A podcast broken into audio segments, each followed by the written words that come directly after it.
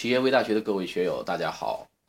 欢迎来到哈佛初体验，我是杨文初。今天文初和大家谈的这个话题呢，和人才有关，和一流人才有关，和如何用好一流人才有关。哈佛商业评论有一篇文章啊，叫做 Building a Team of A Players，打造一个由一 A 类选手构成的团队。所谓 A 类选手有 A Players，相对应的 B Player and C Player 啊，就二流人选手和三流选手。哎，一流人才、二流人才、三流人才。那么看这个文章的标题，我们就知道在强调这个公司呢，应该由大量的一流人才、顶尖人才、牛人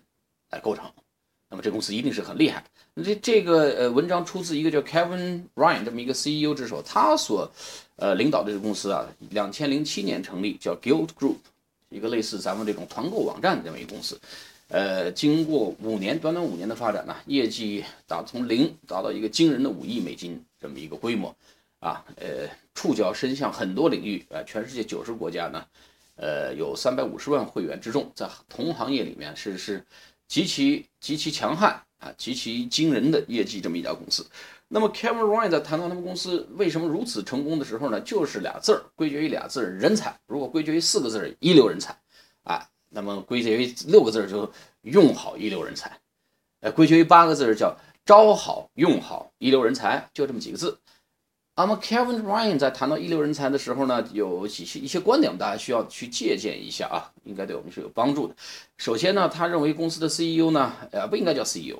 什么 Chief Executive Officer，首席执行官，执行什么呢？执行的实际上所有的事情都是围绕着人来执行，所以呢，这个围绕着人才来执行。所以他认为这个 Chief Executive Officer 应该改成 CTO，Chief Talent Officer。呃，talent 英语里面就是聪明、智慧呀、智力、脑力啊，咱们把它统称为人才。所以首席执行官呢，应该改成首席人才官啊，首席人才官。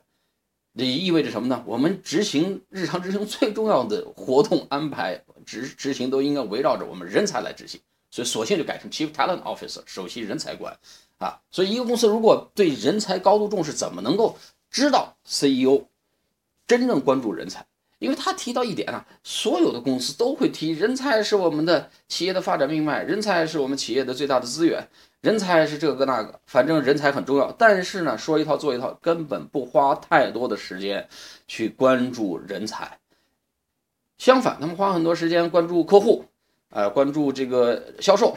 关注产品，关注生产。哎，甚至是关注这个呃，cost down 啊，成本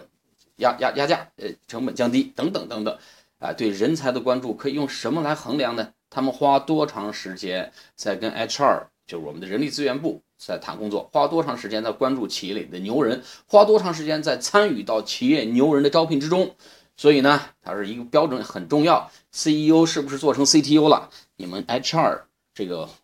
呃。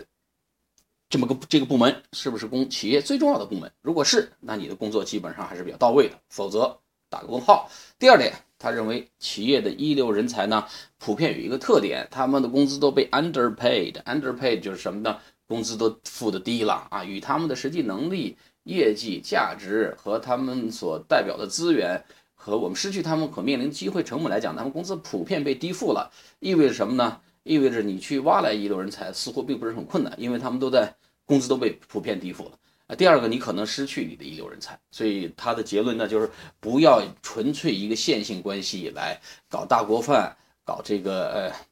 呃平均主义来付一流人才的工资，他们的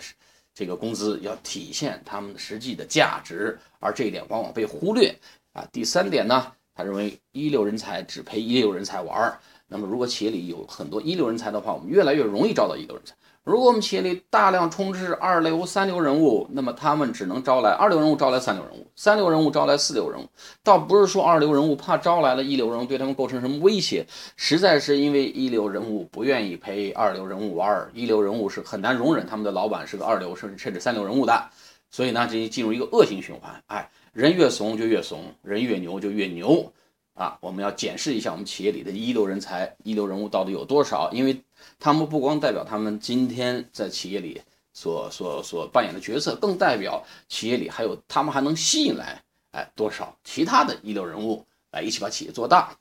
啊。那么最后一个观点呢，他提到了一流人物这个的用好，责任在他们的经理，在他们的呃顶头上司身上，所以他不断的告诫，呃下面这些这些职能部门的大佬们，一流人才这些牛人走了是你们的责任，我要拿你试问。啊，这背后其实代表着很多的智慧，因为我们都知道一流人才比较心高气傲啊，有些甚至看起来有点怪怪的，有点毛病啊，这个桀骜不驯，难管。所以呢，一旦呃领导碰到这种人，会是比较比较痛苦啊，束手无策的。所以把他们干掉啊，至于死地而后快，那干掉一个人还不容易吗？欲加之罪，何患无辞啊！但是呢，这个老板 Kevin Ryan 把这点讲得很明确，把人干掉了，我拿你试问，这些人走了，企业的损失，你没把人用好，你的问题。好，那么今天我再总结一下今天这个观点呢，一流人才是企业最重要的呃资源。第二，企业老板是否成功，在很大程度上看他们是否去关注啊人才，是否关注人才，取决于他们花多长时间在人才的关注上，以及人力资源部门所扮演的角色。第三点呢？去检视一下咱们的一流人才的这个人才库吧，看看有多少咱们可以可以去称得上一流人才的这么呃的这一个群体，以及他们的工资水平需要调整的时候得赶快调整，否则风险很大啊。再有一点呢，我们一流人才这块为什么重要啊？就是因为他们一流人才能招到一流人才，否则这个